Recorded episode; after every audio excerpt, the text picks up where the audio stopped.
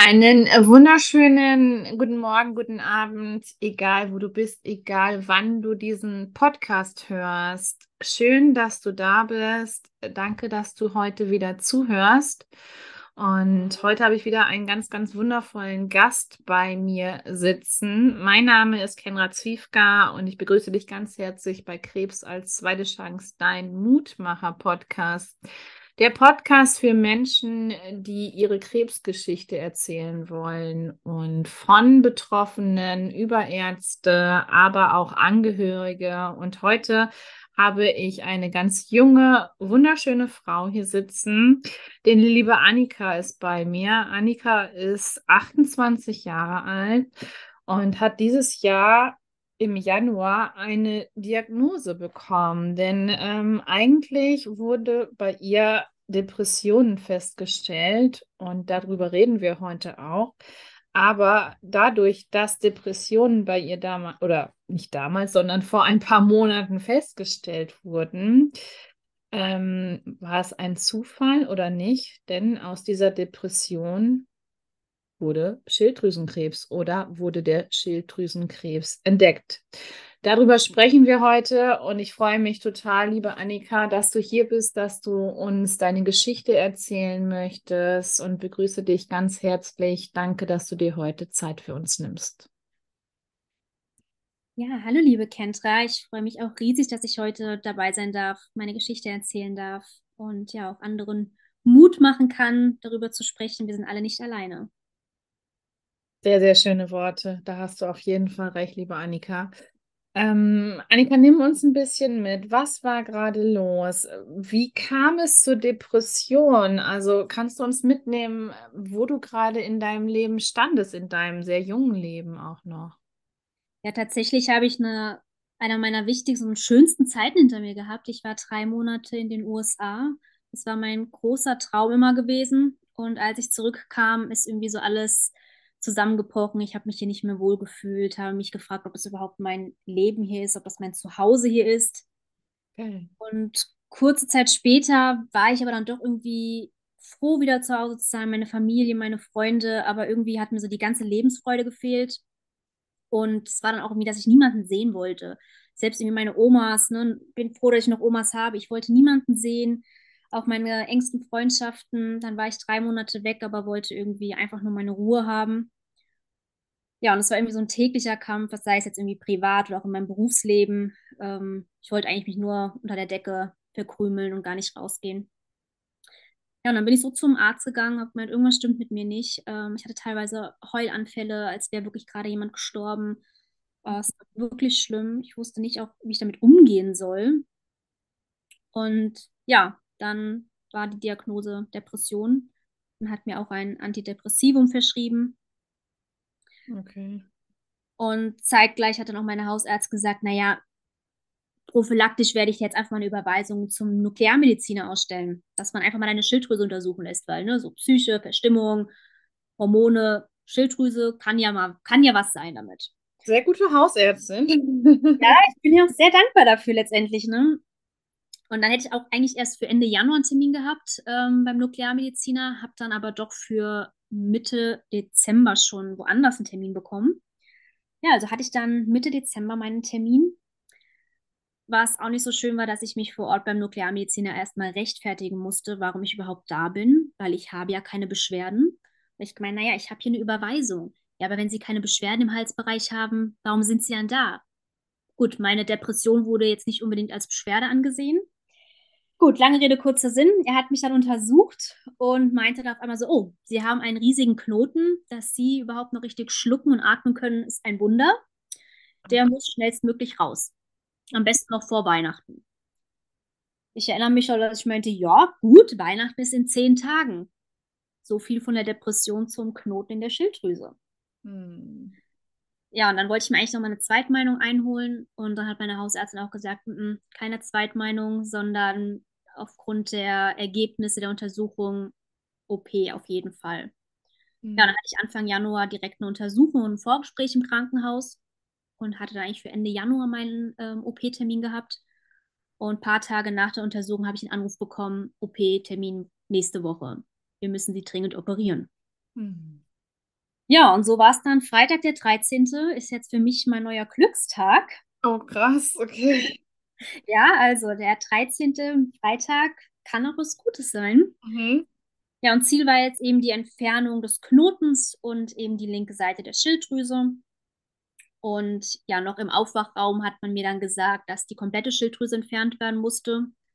Ich weiß noch, dass ich dann irgendwie erstmal weinen musste, weil ich es irgendwie gar nicht einschätzen konnte. Okay, jetzt liege ich hier, bin noch total benebelt und jetzt hat man irgendwie mein ganzes Organ entnommen. Mhm. Ja, und dann einen Tag später, das war dann auch genau einen Monat, nachdem ich bei dem Nuklearmediziner war, kamen dann die Ärzte rein und haben gemeint, ja, Sie haben Schilddrüsenkrebs. Sie haben ein papilläres Karzinom. Mhm. Und ähm, ja, dazu kam noch, dass ähm, 38 Lymphknoten entnommen wurden und von denen waren 24 bereits befallen.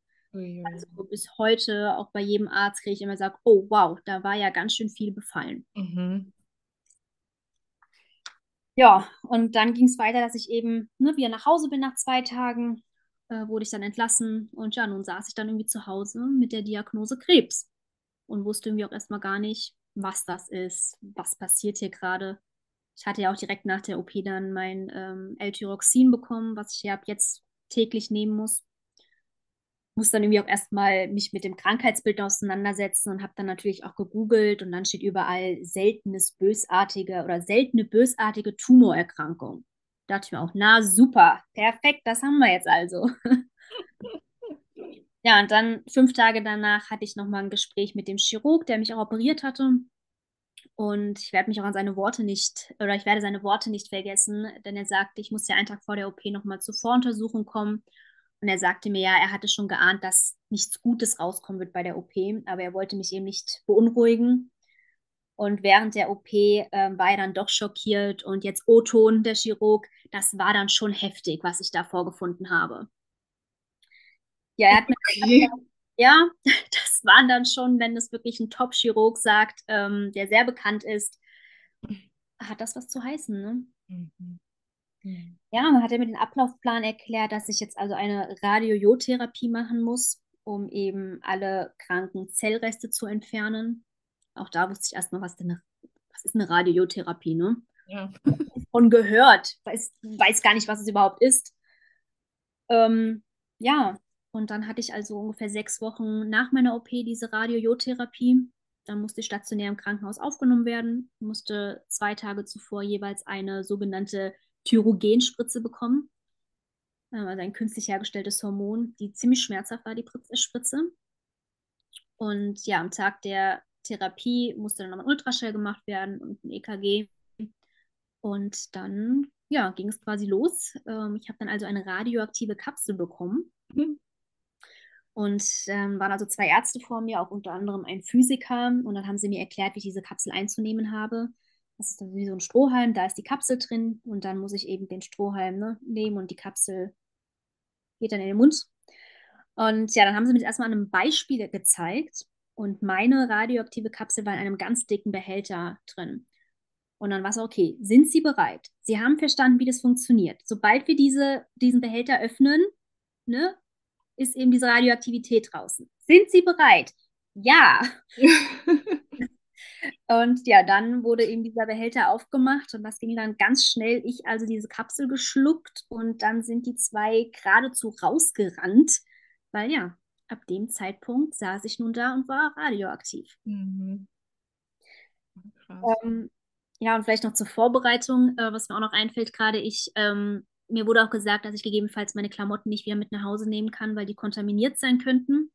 Wow. Also habe ich alte Sachen genommen ähm, oder nochmal Sachen gekauft, die ich dann wegwerfe. War dann irgendwie auch unangenehm, weil ich habe mich so ein bisschen dann wie Frau Flotter gefühlt. Ne? Irgendwie, man hätte ja gesagt, man würde sich irgendwie was Schönes anziehen, wo man sich wohlfühlt. Aber ich habe mich jetzt endlich unwohl gefühlt, weil ich wusste, wahrscheinlich werde ich die Sachen wegwerfen müssen. Mhm. Ja, und ich erinnere mich auch, dass ich direkt nach der Einnahme hatte ich eine Sprachnachricht aufgenommen für eine Freundin und auf einmal wurde meine Stimme total kratzig und mein Hals wurde auch total dick und ist angeschwollen. Dann ja wurde mein Handy, mein Laptop alles in Frischhaltefolie gepackt, damit es auch nicht kontaminiert wird. Und ja, dann war ich einfach super müde die ganze Zeit. Habe natürlich auch geweint. Ne? Irgendwie jetzt sitzt man da in dem Raum. Ich meine, die Sonne hat geschienen während der Zeit. Es war schönes Wetter, aber ja, ne? Ich habe eine Krebsdiagnose, sitze da jetzt in meinem Zimmer alleine, darf niemanden sehen. Ähm, habe dann aber 10 Liter innerhalb von zwei Tagen getrunken. Wow was gut war, weil ich wurde zweimal täglich gemessen, wie hoch meine Radioaktivität noch ist. Und ich durfte dann nach ähm, 48 Stunden, was auch die Mindestaufenthaltsdauer ist, durfte ich dann auch schon das Krankenhaus wieder verlassen, weil ich alles rausgespült habe. Meine Garderobe durfte ich tatsächlich nur zur Hälfte wieder mitnehmen. Ähm, also ein Großteil musste weggeschmissen werden, weil es eben kontaminiert war. Mein Handy musste ich fast auch schon da lassen, weil es auch kontaminiert war, obwohl es in Frischhaltefolie eingepackt war. Ähm, ja, und dann eine Woche nach der Radiostrahlentherapie hatte ich nochmal eine Untersuchung und auch jetzt gerade vor zwei Wochen nochmal eine Untersuchung, ähm, wo geprüft wurde, ob ich Metastasen habe. Gott sei Dank nichts, konnte nichts gefunden werden. Ja, und ansonsten habe ich jetzt aktuell oder weiterhin Kalziummangel. Ähm, das ist eben durch die Entfernung der Schilddrüse, werde ich wahrscheinlich jetzt auch ähm, ja, wird Chron chronisches Kalziummangel bei mir werden. Ich muss 1000 Milligramm Kalzium am Tag zu mir nehmen, also Brausetabletten, die ziemlich unangenehm sind. Ich meine, es gibt Schlimmeres, aber ja, man hat halt irgendwie doch viele Tabletten, die man jetzt einnehmen muss. Und jetzt warte ich gerade noch meine Reha-Zusage. Da gibt es extra eine Onkolo onkologische Reha mit dem Schwerpunkt auch Schilddrüsenkrebs. Oh. Das wäre auf jeden Fall schön, dass man irgendwie so mit Gleichgesinnten sich mal austauscht. Mhm. Ja, und ansonsten habe ich grundsätzlich schon auch einen täglichen Kampf mit mir selbst. Irgendwie viele Symptome, die dann einfach den Alltag erschweren. Ähm, habe oft Kurzatmigkeit, ähm, Schwitzanfälle. Ich habe eine enorme Gewichtszunahme, Herzrasen, inneres Zittern, Konzentrationsstörungen. Ja, und das ist nur ein Teil davon, was mich irgendwie tagtäglich ähm, belastet. Ähm, ja, ich fühle einfach oft in meinem Körper nicht mehr, nicht mehr in meinem Körper und auch einfach fremdgesteuert und einfach auch psychisch ähm, schon sehr belastet. Und jetzt habe ich dann nochmal eine Radiotherapie im August, eine sogenannte Diagnostik heißt das. Das ist dann nicht so hoch die ähm, Dosierung. Und da geht es eben darum, dass falls nur welche Reste sind, dass die eben auch ähm, zerstört werden. Mhm. Ja, das ist eigentlich so meine Geschichte. Mhm. Trotzdem fühle ich mich aber auch irgendwo so ein bisschen alleine gelassen, ähm, weil man irgendwie wenige kennt, die mit die in derselben Situation sind. Da hat auch das Gefühl, man wird oft nicht so ganz verstanden. Mhm. Ähm, Annika, ich würde total gerne zurückgehen. Und zwar in dem Moment, als du erfahren hast, dass du Schilddrüsenkrebs hast. Was hat das mit dir gemacht? Ich würde tatsächlich fast behaupten, dass ich bis heute es noch nicht so zu 100 Prozent begriffen habe. Ähm, immer wieder habe ich einfach das Gefühl, ja, nee, es ist, wie das meine Familie, mein Umkreis hat es schon eher realisiert. Ich weiß, dass ich dann irgendwie da im, im, im Bett lag, im Krankenhaus natürlich, und dann kam die Ärztin und hat mir das dann gesagt und irgendwie war ich einfach nur leer in dem Moment. Ich konnte das überhaupt nicht einordnen. Dann habe ich mir meine Eltern angerufen und meine Partnerin, die Ärztin ist. Und die mussten mir dann erstmal übersetzen, was jetzt irgendwie gerade rauskam. Und ja, ich habe dann, glaube ich, tatsächlich erst eine Woche später zu Hause so irgendwie so einen Heulanfall bekommen, wo ich realisiert habe, okay, ich habe eine Krebsdiagnose. Also es hat gedauert und auch bis heute, ich kann zwar drüber sprechen und ich kann auch das Wort Krebs aussprechen, aber dass ich jetzt wirklich Krebs habe, ist irgendwie immer noch schwierig. Mhm. Ja. Ja, das glaube ich dir auch. Ähm, wie war das also für deine, für deine Eltern oder, oder auch für, für deine Freunde in dem Sinne? Also hattest du das Gefühl, dass sie dich sofort ähm, aufgefangen haben? Hast du dich alleine gefühlt? Oder ähm, gerade Schilddrüsenkrebs ist jetzt ja auch relativ selten. Und ähm, gab es jemanden, mit dem du dich austauschen konntest?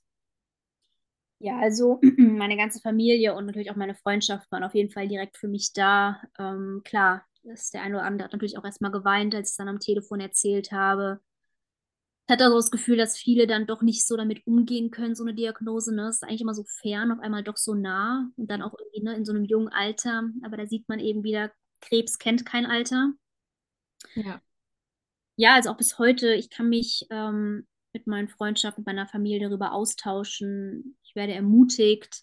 Aber irgendwo ist trotzdem am Ende vom Tag, habe ich das Gefühl, dass ich eben doch alleine mit dieser Diagnose dastehe. Mir kann keiner helfen. Man kann mir zuhören, aber letztendlich kann keiner nachvollziehen, was ich durchmache. Mhm. Ja. Hast du schon mal dir Gedanken gemacht, ähm, warum diese Depressionen bei dir aufgetreten sind? Ja, natürlich habe ich mir viele Gedanken gemacht. Und klar, irgendwie hatte ich das in Verbindung gebracht, dass ich eben ne, davor drei Monate in den USA war, was für mich einer der bislang schönsten Monate meines Lebens waren. Und auf einmal kommt man wieder zurück, obwohl ich mich auch immer wohl zu Hause gefühlt habe. Bis heute weiß ich das nicht genau, warum ich diese Depression hatte, aber ich bin der festen Überzeugung, dass alles im Leben aus einem Grund passiert Ja. und dass jedes Leben oder dass mein Leben einen Plan für mich hat. Und es passiert doch aktuell irgendwas. Also es passiert was mit mir. Ich verändere mich, ich denke über mein Leben nach und ich werde aus dieser Sache einfach so viel stärker herauskommen. Das weiß ich. Ich werde als anderer Mensch.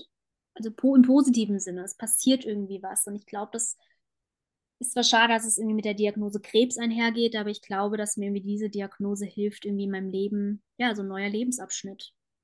Mhm. Ja, absolut.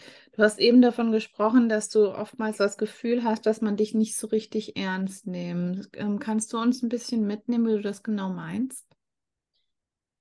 Ja, ich, es kann auch sein, dass teilweise es irgendwie meine Empfindung ist, aber ähm, ich glaube, es gehört auch einfach dazu, weil eben Schilddrüsenkrebs, ich musste selbst erstmal ne, googeln, okay, Schilddrüse, es ist so ein kleines Organ und irgendwie, ja, es sind einfach andere Krebsarten, die viel geläufiger sind, die man irgendwie einordnen kann und ja, Schilddrüsenkrebs, ich glaube, für viele auch einfach fremd. Mhm. Ich glaube, das Problem ist auch einfach, dass ich selbst es noch nicht so ernst nehme.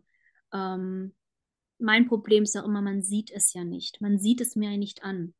Mhm. Und das klingt vielleicht total blöd, aber ja, andere haben dann eben, seit bei einer Chemo natürlich, sind dann auch äußerliche Veränderungen.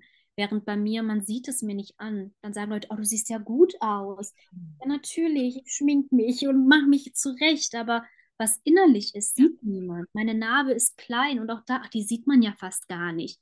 Mhm. man sieht sie fast gar nicht, aber hey, ich habe eine Narbe am Hals. Mhm. Trotzdem. Mhm. Ja, und das ist irgendwie so, dieses, ich glaube, diese Diskrepanz zwischen, okay, man möchte mich irgendwie aufmuntern und sagen, hey, du schaffst es schon, aber zugleich möchte ich manchmal doch, dass man sagt, hey, es tut mir leid, dass du das durchgehst. So ein bisschen mehr Empathie.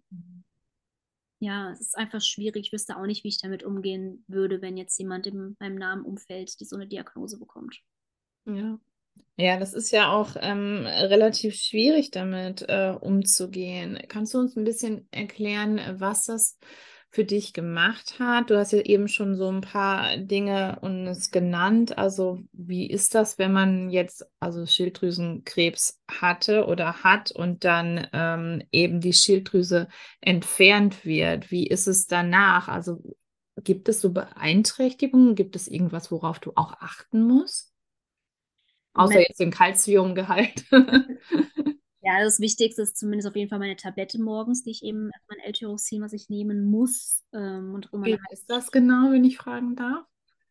Also, äh, wogegen ist das genau? Also, dass äh, die Tablette. Also die fehlenden Hormone, ne, weil die Schilddrüse, die ähm, ja, ist ja für den Hormonhaushalt zuständig und ich habe ja jetzt keine Schilddrüse mehr, also da kann ja nichts arbeiten. Und ich nehme quasi jetzt jeden Morgen Hormone zu mir, die eben meine Schilddrüse ersetzen sollen.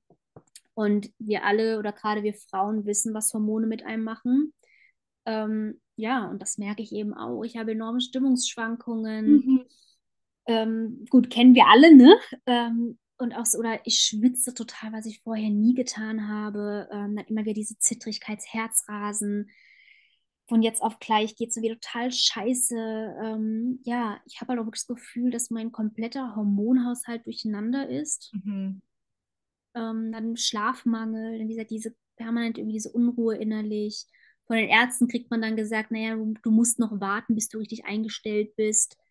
Gut, ich muss ja permanent Blut abnehmen, um zu gucken, wie jetzt meine Werte sind. Und das werde ich jetzt auch leider ein Leben lang machen müssen, weil sich ja meine Werte immer wieder verändern können. Sprich, es kann auch sein, dass ich von der, ähm, ja, von den Medikamenten her immer mal höher oder niedriger eindosiert ähm, werde. Ja, es sind halt doch irgendwie total viele, auch Konzentration ist bei mir überhaupt nicht vorhanden, sich irgendwie eine gewisse Zeit irgendwie da hinsetzen und irgendwas arbeiten. Gar keine Geduld dafür. Ähm, ja, es beeinträchtigt einen schon, man denkt es so gar nicht, aber es sagt ja auch ja, ne, man kann ohne Schilddrüse leben. Mhm. Aber so nur dieses Organ oder diese Hormone, die machen schon viel im Körper. Mhm. Ja. Ja, klar, also äh, da kann ja nur ein Lied, ein Lied von singen und eben viele äh, Frauen auch, die, die eine Brustkrebsdiagnose äh, hatten oder ähm, haben und eben auch in der Antihormontherapie sind, können da eben auch sehr viel von erzählen, was Hormone auch mit uns machen. Und ähm, da ist ja auch wieder ähm, ja, da beißt sich die Katze in den Schwanz, würde ich mal behaupten, weil da ist auch das Thema Depression ganz groß. Ähm, gerade Thema Antihormontherapie, Hormone an sich dann eben auch, dass man wirklich aufpassen muss, nicht in eine Depression wieder ähm, zurückzufallen, bei dir zum Beispiel, oder eben auch in eine Depression zu fallen, äh, wenn man eben Hormone einnimmt. Ähm, man denkt ja auch anders. Es ist jetzt relativ frisch noch bei dir gewesen, aber ähm, hast du jetzt schon, gibt es jetzt schon so eine Annika vor der Diagnose oder und eine Annika nach der Diagnose? Gibt es schon Veränderungen oder so leichte kleine Veränderungen, die du an dir bemerkt hast?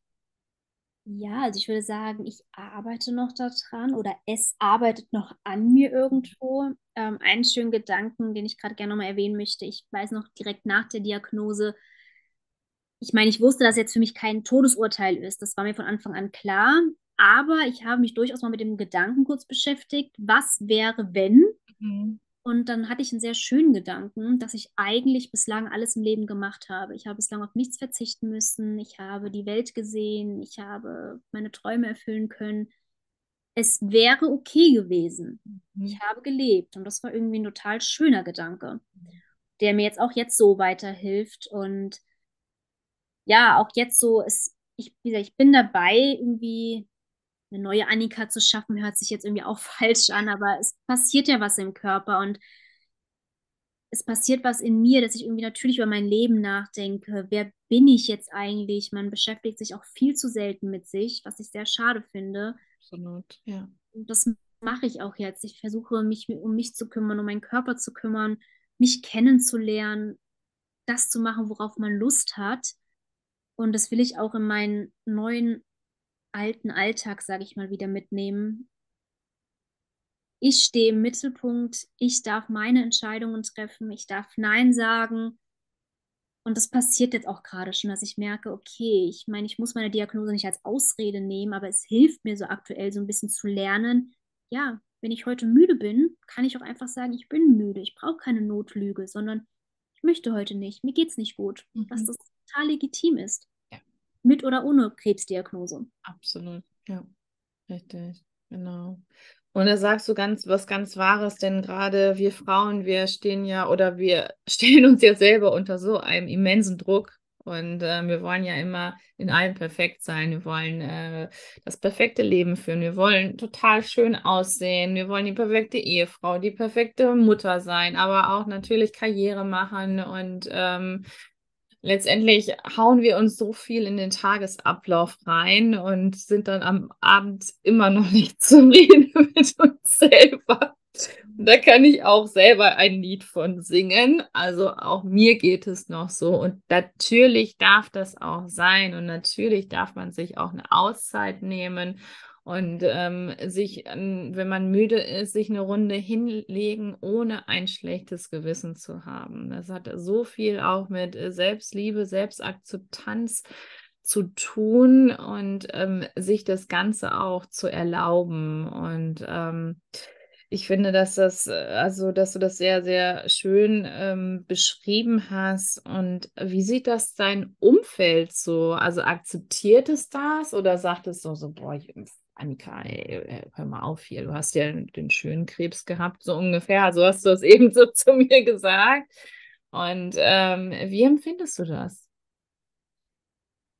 Gute Frage, ja. Ähm, ich glaube schon, dass für viele irgendwie schwierig ist, weil man irgendwie auch nicht weiß, wie man jetzt mit mir um, umzugehen hat.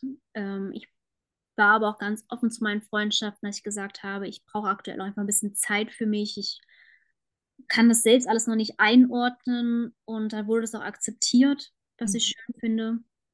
Ich meine, ich glaube, gerade in so einer Situation signalisieren auch sich nochmal heraus, wer jetzt wirklich die wahren Freundschaften sind. Und ja. gerade jetzt brauche ich keinen, niemanden, der mir irgendwelche Vorwürfe macht, sondern Akzeptanz ist irgendwie ganz wichtig gerade. Und ja, das habe ich bekommen und bekomme ich auch immer noch, weil ich auch merke, dass ich selbst jetzt auch einfach noch teilweise Zeit brauche. Ja, aber ich denke, ein Thema ist schon, ja, also dieses, wie geht man mit jemandem um, wie kann man jemandem helfen, weil irgendwo, klar, am Ende kann man mir nicht wirklich helfen. Ähm, ja, aber eben für einen irgendwie da sein, einem das Gefühl geben, ich bin im Hintergrund, wenn du mich brauchst. Ich denke, das ist irgendwie das Wichtigste. Und mhm. auch zu akzeptieren, wenn man selbst einfach Ruhe braucht. Weil wir selbst mit dieser Diagnose müssen so viel verarbeiten, im Unterbewusstsein sowie auch im Bewusstsein. Und ähm, ich greife nochmal gerade den Spruch auf genau. Das habe ich, höre ich auch immer wieder. Ich kann es so eigentlich nicht mehr hören. Immer die Worte, wenn man sich einen Krebs aussuchen kann, dann Schilddrüsenkrebs. Echt? Das habe ich noch nie gehört. Das ist krass. Ja, doch, also das hat, haben mir die Ärzte gesagt, selbst der, mein Chirurg nach der Operation und auch weiterhin die Ärzte. Also man hört es sehr oft. Und als ich auch die Radiotherapie gemacht habe, habe ich ja auch ähm, Gleichgesinnte getroffen und wo dann auch jeder da sagt, ganz ehrlich, wenn wir uns was aussuchen dürfen, dann gar kein Krebs. Richtig, das war ich Deswegen, es ist so ein blöder Satz und ich muss auch sagen, wenn ich jetzt immer wieder höre, wo ich mir so denke, nee, ja, natürlich wird bei mir alles gut und natürlich mag es sein, dass die Form sehr gut zu heilen ist, aber ich bin immer noch Krebspatient jetzt. Mhm. Dazu kommt noch, dass ich jetzt auch ähm, eine Schwerbehinderung habe. Ich habe jetzt meinen Schwerbehindertenausweis bekommen mit 80 Prozent. Ähm, klar, sowas oh, kommt auch alles dazu. Hoch. 80 Prozent ist wirklich sehr hoch. Ja. Mhm. ja. ja. Ja, es ist halt eine, es ist halt eine Umstellung, ne? Also man wird eben so ins, ins kalte Wasser geschmissen. Du weißt eben gar nicht so richtig, was kommt auf dich zu. Und ähm, ich habe heute noch einen sehr schönen Beitrag gelesen von einer Freundin von mir. Es gibt eben kein Leben nach dem Krebs. Es gibt eben nur ein Leben mit dem Krebs. Denn letztendlich ähm, ja, kann man das wirklich so sagen, äh, dass dieses Thema Krebs, du kannst jetzt nicht sagen, so in einem Jahr oder so, das ist nie da gewesen, sondern ähm, du darfst es akzeptieren und auch, ja, da, du lernst daraus, es zu akzeptieren eben und damit zu leben. Und das ist eben eine, ähm, eine große Herausforderung, wo wir immer wieder, ähm, ja, wie du es ja auch sagst, du wirst jetzt sehr eng marschiert, marschiert, äh, kontrolliert, auf jeden Fall auch und ähm, muss oftmals zur Blutabnahme geben, gehen. Andere, so wie jetzt in meinem Fall, müssen alle, müssen alle drei Monate zum Frauenarzt gehen, um äh, zu gucken, ob da jetzt noch alles in Ordnung ist, dann eben. Und diese Arzttermine hören ja erstmal in den ersten Jahren gar nicht auf. Und ähm, letztendlich ist man, wenn man diese Diagnose Krebs bekommt, egal was es für einen Krebs hat, man ist ja immer bei irgendwelchen Ärzten oder irgendwelchen Therapien oder so und hat ja. so einen vollen Terminplaner, da passt ja gar nichts anderes rein. Ja. Das geht mir genau sehr gefühlt irgendwie permanent irgendwelche Arzttermine und was für mich mittlerweile auch schlimm ist, Blutentnahme. Ich hatte nie ein Problem damit. Mittlerweile, mir kraut es davor. Ich habe auch immer gesagt, ich kann diese Nadel nicht mehr sehen. Ich möchte nicht mehr Blut abgenommen bekommen.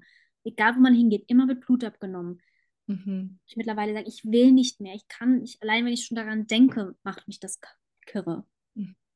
Ja, genau. Und das sind auch wieder solche Sachen, ähm, mit denen wir einfach, mit die wir oder mit denen wir irgendwie umgehen müssen oder in was wir lernen ähm, müssen, damit umzugehen, dann eben auch. Nichtsdestotrotz ähm, ist es so, äh, dass, ähm, dass du hier noch sitzt, dass es dir gut geht und ähm, Ja, wie ist es? Hat sich schon was geändert in, in dir, wo du jetzt sagst, ähm, du hast jetzt, du lebst dein Leben anders oder bewusster oder ähm, hast andere Routinen zum Beispiel auch entwickelt? Jein, also natürlich denkt man viel mehr über den Alltag nach und Mhm. über sein Leben und irgendwo natürlich sehe ich das auch so als neues Leben wieder oder wieder nochmal ein neues Leben. Ähm, ja, sagen wir es mal so, ich habe immer wieder die Gedanken, dass ich gewisse Sachen anders machen will, aber mir fällt es doch noch sehr schwer. Also ich fühle mich noch sehr in dieser ganzen Anfangssituation. Wie gesagt, ich habe immer noch das Gefühl, dass ich es auch noch nicht so ganz realisiert habe, noch nicht so ganz den Ernst der Lage realisiert habe. Aber ich hoffe, dass sich das sich demnächst oder auch vielleicht spätestens in der Reha so ein bisschen legt, dass ich weiß, okay, ich habe jetzt diese Diagnose Schilddrüsenkrebs, man hat alles entfernt, Stand jetzt ist alles gut.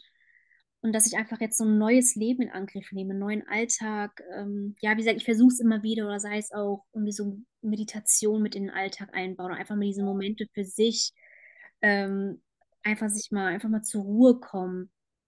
Und das ist einfach verdammt schwer. Ja, es ist eben auch äh, schwierig, äh, damit jetzt umzugehen, dann eben, ähm, dass man eben ein anderes Leben hat. Wie ist das bei dir, liebe Annika? Ähm, konntest du dich mit äh, Gleichgesinnten austauschen? Ähm, hast du jemanden, mit dem du sprechen kannst? Gibt es überhaupt bei einer Schilddrüsenerkrankung oder Schilddrüsenkrebs, äh, gibt es da auch Begleitung? Beim, also wie halt äh, für andere Krebspatienten, nämlich den Psychoonkologen. Ja, also zu Beginn habe ich mich schon sehr einsam gefühlt und irgendwie, ja, stand ich alleine mit der Diagnose da. Klar, man googelt viel, aber ja, ne, am Ende ist man trotzdem alleine mit seinem Handy dann, diese virtuelle Welt. Und bei der Radiotherapie habe ich dann ähm, ja, jemanden kennengelernt, eine Frau, die war neben mir im Zimmer. Ich meine, wir haben uns während wir bestrahlt waren, sage ich mal, radioaktiv waren, nicht gesehen, aber am Tag der Abreise mussten wir noch eine halbe Stunde zusammen in einem Zimmer warten. Und da haben wir uns eine halbe Stunde unterhalten und es war total schön. Wir hatten dann über Unterhaltungen, ja, dass sie mir gesagt hat, ähm, ja, sie weint. Und ich so, ja, ich weine auch. Ach, du weinst auch? Ich so, ja, ich weine auch manchmal. Und es waren total schöne Gespräche. So, ja, natürlich, weinen ist überhaupt nicht schlimm und es ist auch nicht schlimm, über seine Diagnose zu weinen. Und es war ein super, super schönes Gespräch und zum ersten Mal hatte ich das Gefühl, ich bin nicht alleine, da ist jemand, der genau dasselbe durchmacht. Das war so der Anfang und dann bin ich über eine Selbsthilfegruppe gestolpert, ähm, leider virtuell und sie ist deutschlandweit, weil eben Schilddrüsenkrebs zu einer der seltensten Krebsarten gehört. Diese Selbsthilfegruppe trifft sich einmal im Monat. Ich habe bislang auch nur zweimal dran teilnehmen können. Ja, gut, bedingt durch die Zeit, ne? Ähm, aber das ist auch schon echt hilfreich gewesen. Ich weiß noch, als ich zu Beginn der Selbsthilfegruppe war, ich dachte, es wäre eine Infoveranstaltung und es war für mich auf einmal reden die über Schilddrüsenkrebs und ich habe mich in dem Moment so krank gefühlt und fast so, ein Panik, so eine Panikattacke bekommen. Und dann hat sich das Blatt irgendwann gewendet und dann habe ich auch ganz offen gesprochen. Ich, so, ich muss ehrlich zugeben, ich dachte, das wäre eine Infoveranstaltung. Aber irgendwie finde ich es total schön zu wissen, dass ihr alle dasselbe durchgemacht habt oder durchmacht.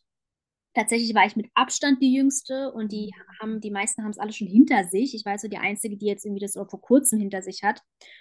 Und ich fand es total herzergreifend, weil ich dann irgendwann meinte, welche Tipps könnt ihr mir mitgeben? Und dann haben sich wirklich acht Personen gemeldet und mir Tipps mitgegeben. Ach, Das war so schön, auch so dieses, okay, du brauchst Geduld, nimm dir die Zeit, die du brauchst. Und ja, das war irgendwie so schön und dann habe ich mich auch gefreut. Jetzt letzte Woche war die letzte, die nächste Stunde und das war auch total schön. Da haben wir auch darüber gesprochen, dass ich auch super gerne, ich meine, es ist einfach ein Unterschied, ob man sich virtuell unterhält. Klar, mit Kamera an machen wir auch, aber face to face, sich gegenüber setzt, sitzen, ist einfach doch was anderes. Oder auch, dass man vielleicht was zusammen unternimmt, einfach, einfach Personen, die genau dasselbe durchmachen. Natürlich, wir sind alle mal müde, aber irgendwie ja, Krebspatienten haben, empfinden das nochmal ganz anders. Und ja, jetzt sind wir auch im Überlegen, ob wir, ob ich, ob ich das Ruder in die Hand nehme und in Frankfurt so eine Selbsthilfegruppe ähm, erst gründe oder hier das so ein bisschen jetzt irgendwie versuche, ähm, ein paar Personen zusammenzufinden. Alleine in der Selbsthilfegruppe, die, diese virtuelle, sind wir, glaube ich, allein schon vier aus Frankfurt. Oh, wow, cool. Ja, und ich fände das schon schön, wenn man sich auch nur einmal im Monat irgendwie trifft und einfach mal sich austauscht. Ich fände das total schön und das glaube ich würde mir helfen und auch anderen das Gefühl, wir sind nicht alleine grundsätzlich mit der Diagnose Krebs, aber auch die Personen mit der Diagnose Schilddrüsenkrebs sind nicht alleine. Hm. Ja, super, super schön. Annika, ich habe mir so ein bisschen deinen Instagram-Account angeguckt und ähm, es gab da ja noch nicht einen einzigen Beitrag, ähm, wo du über das Thema gesprochen hast. Wie bist du jetzt dazu gekommen? Ja, das stimmt. Ich habe tatsächlich auch direkt, als ich die Diagnose bekommen habe, habe ich drüber nachgedacht, ob ich meine Freundschaften, weil ich habe ja einen privaten Instagram-Account aktuell noch, ähm, dass ich meine Freundschaften mit auf diese Reise nehme. Dann dachte ich mir im nächsten Moment, ach, es wird bestimmt eh niemanden interessieren und ich will ja gar keine Aufmerksamkeit haben. Und immer wieder kommt der Gedanke doch hoch, weil ich glaube, ja, ich finde es persönlich total wichtig, darüber zu reden und auch anderen irgendwie Mut zu machen. Wir sind alles nur Menschen am Ende vom Tag. Wir haben, wir dürfen weinen, wir dürfen Schmerzen haben, wir dürfen krank sein, wir sind alle dieselbe Spezie am Ende, ja. Und ja, jetzt tatsächlich, wir haben uns vorhin auch kurz drüber unterhalten. Irgendwo habe ich so, schon so das Kribbeln so ein bisschen und überlege ich schon jetzt so ein bisschen mehr darüber zu sprechen. Ich glaube, es wird mir auch gut tun, das Gefühl zu haben, ich habe irgendjemand, der mir zuhört, irgendeine Audience, dass ich ähm, ja auch so ein bisschen meine Geschichte erzähle. Ich fühle mich immer noch jung, von heute auf morgen, hatte ein super tolles Leben. Habe ich zwar immer noch, aber von heute auf morgen ist es ein anderes Leben und ja, und ich weiß auch gar nicht mehr, wie ich über dich gestolpert bin, weil ich wahrscheinlich gegoogelt habe und auf einmal kam ich dann auf dein Profil und du hast mir wahnsinnig geholfen zu Beginn, als ich irgendwie auf, alleine mit dieser Diagnose dastand. Und dann habe ich auch einen Podcast von dir gehört, wie jemand über Schilddrüsenkrebs redet. Und das war wirklich das einzige Mal und das einzige, was ich bislang gefunden habe, wo ich immer das Gefühl habe, hey, da ist jemand, der genau dasselbe durchmacht. Und das erwartet mich. Und ich kann bestätigen, ja, mich hat genau dasselbe erwartet. Ja, und irgendwo sind bestimmt auch vielleicht in meinem Freundeskreis oder noch andere, die auch dieselbe Diagnose haben. Vielleicht kann ich denen auch helfen, so wie mir auch andere geholfen haben. Mhm.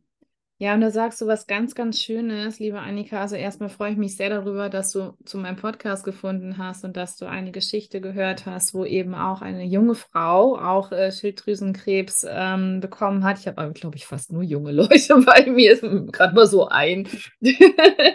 ähm, und das ist nämlich ganz, ganz wichtig, weil nur so können auch Geschichten weiter geteilt werden, weil nur so hast du dann eben auch ähm, zu einer Folge gefunden, wo eben eine junge Frau Schilddrüsenkrebs auch hat oder hatte. Und das kann man nur, indem man darüber spricht und indem man ähm, das Ganze, sei es über Social Media, sei es in einem Podcast erzählt oder wo auch immer, damit, so wie du es ja auch gerade gesagt hast, andere Menschen, die auch eben Schilddrüsenkrebs ähm, haben oder hatten, aufmerksam werden und sehen, Mensch, ich bin nicht alleine, da ist noch jemand, der hat die gleiche Diagnose wie ich. Und ähm, dieses Gefühl zu haben, man ist nicht alleine, da ist noch jemand anderes, mit dem man sich austauschen kann, mit dem man über Therapieabläufe zusammen sprechen kann oder über Nebenwirkungen, so wie wir die Riesenbubble haben ähm, in der Brustkrebs-Community. Das wünsche ich mir wirklich für jede Krebsart, dass wirklich jede Krebsart ähm, Gleichgesinnte hat, mit dem man sich austauschen kann und ähm, wie wichtig auch dieser Austausch ist. Also nicht nur im virtuellen Sinne, sondern eben auch face-to-face -face bei Veranstaltungen, wenn man sich privat trifft oder so.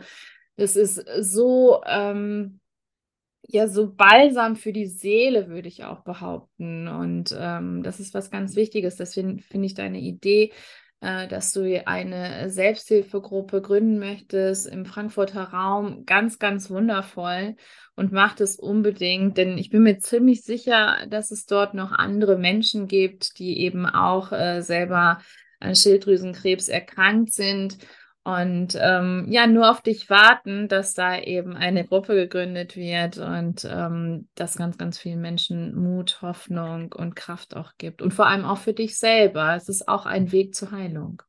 Ja, das glaube ich. Nee, also während wir darüber sprechen, ja, weil ich habe ja jetzt mehrfach gesagt, ich fühle mich irgendwie alleine in dieser Situation.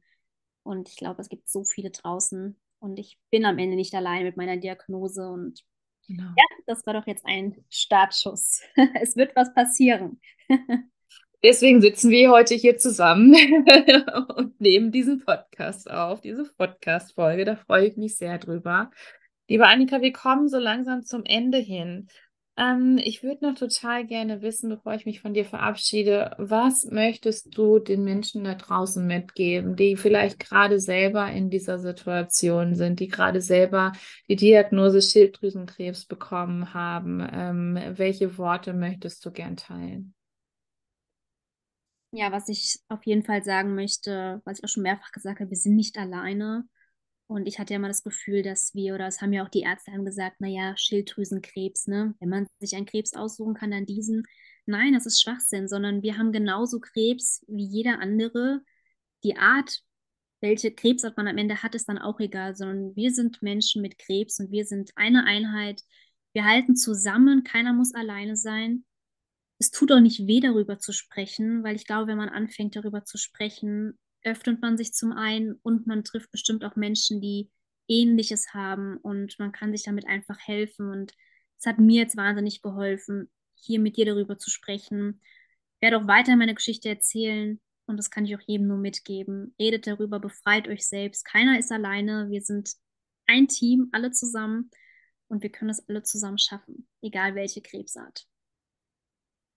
Ja, vielen lieben Dank, liebe Annika. Schön, dass du da warst. Und die letzten Worte, die gehören jetzt nur dir. Ich verabschiede mich schon mal von dir. Ich wünsche dir von Herzen alles, alles Gute. Ähm, geh genau diesen Weg und ähm, ja, eröffne deine Selbsthilfegruppe. Ich bin schon ganz gespannt, was du mir dann in ein paar Wochen, Monaten erzählen wirst, was daraus geworden ist. Und ähm, ich bin raus und danke dir, dass du hier warst. Ja, vielen, vielen Dank, liebe Kentra. Das war super schön. Ich bin wirklich happy, dass ich dich kennengelernt habe, dass ich hier meine Geschichte erzählen durfte und dass du mir auch damit das Gefühl gegeben hast, ja, ich habe nicht nur Schilddrüsenkrebs, sondern ich gehöre auch zu euch. Und ich bin gespannt, was passieren wird. Ich bin jetzt motiviert. Du hast mir jetzt Mut gemacht. Du hast mich dazu motiviert. Ähm, es wird was passieren. Frankfurt, ich komme. Ähm, ja, also ich bin auf jeden Fall motiviert und danke dir dafür. Und ja, schön, dass du diesen Podcast machst. Ich finde das ganz, ganz toll und allgemein, dass du die Menschen mit auf deine Reise nimmst, dass du jeden ermutigst, einfach zu sprechen. Wirklich Hut ab, dass du das machst. Finde ich ganz, ganz toll. Vielen Dank. Ihr Lieben, wenn das nicht eine ganz wundervolle Reise war von einem so jungen Menschen, der lieben Annika, die hier sitzt, von Depressionen, ähm, was ein Zufallsbefund war, wo dann der Schilddrüsen Schilddrüsenkrebs festgestellt wurde und ähm, Annika in kürzester Zeit mal das ganze Leben umgeschmissen wurde, innerhalb von ein paar Wochen nur. Und ähm, jetzt hier ein sehr lebensbejahender Mensch bei mir war und ähm, die sich dazu entschlossen hat, jetzt über dieses Thema zu sprechen und sich eben nicht alleine zu fühlen. Und wie schlimm ist bitte dieser Satz, wenn Ärzte sagen, also wenn ich mir den Krebs aussuchen könnte, dann wäre es Schilddrüsenkrebs. Oh, Ohne Worte sage ich euch nur. Ähm, wir haben uns alle den Krebs nicht ausgesucht, ähm, aber letzten Endes sind wir nicht alleine. Das ist das, was ich dir gerne mitgeben möchte. Und ähm, jede Geschichte zählt. Und es ist letztendlich egal, welchen Krebs du hattest. Ob es jetzt Brustkrebs ist, ob es ähm, Prostatakrebs ist, Darmkrebs ist oder was auch immer. Ähm, die jede Geschichte ist wirklich einzigartig und nimm dir bitte mit, ähm, egal wann du diesen Podcast hörst, egal wo du diesen Podcast hörst.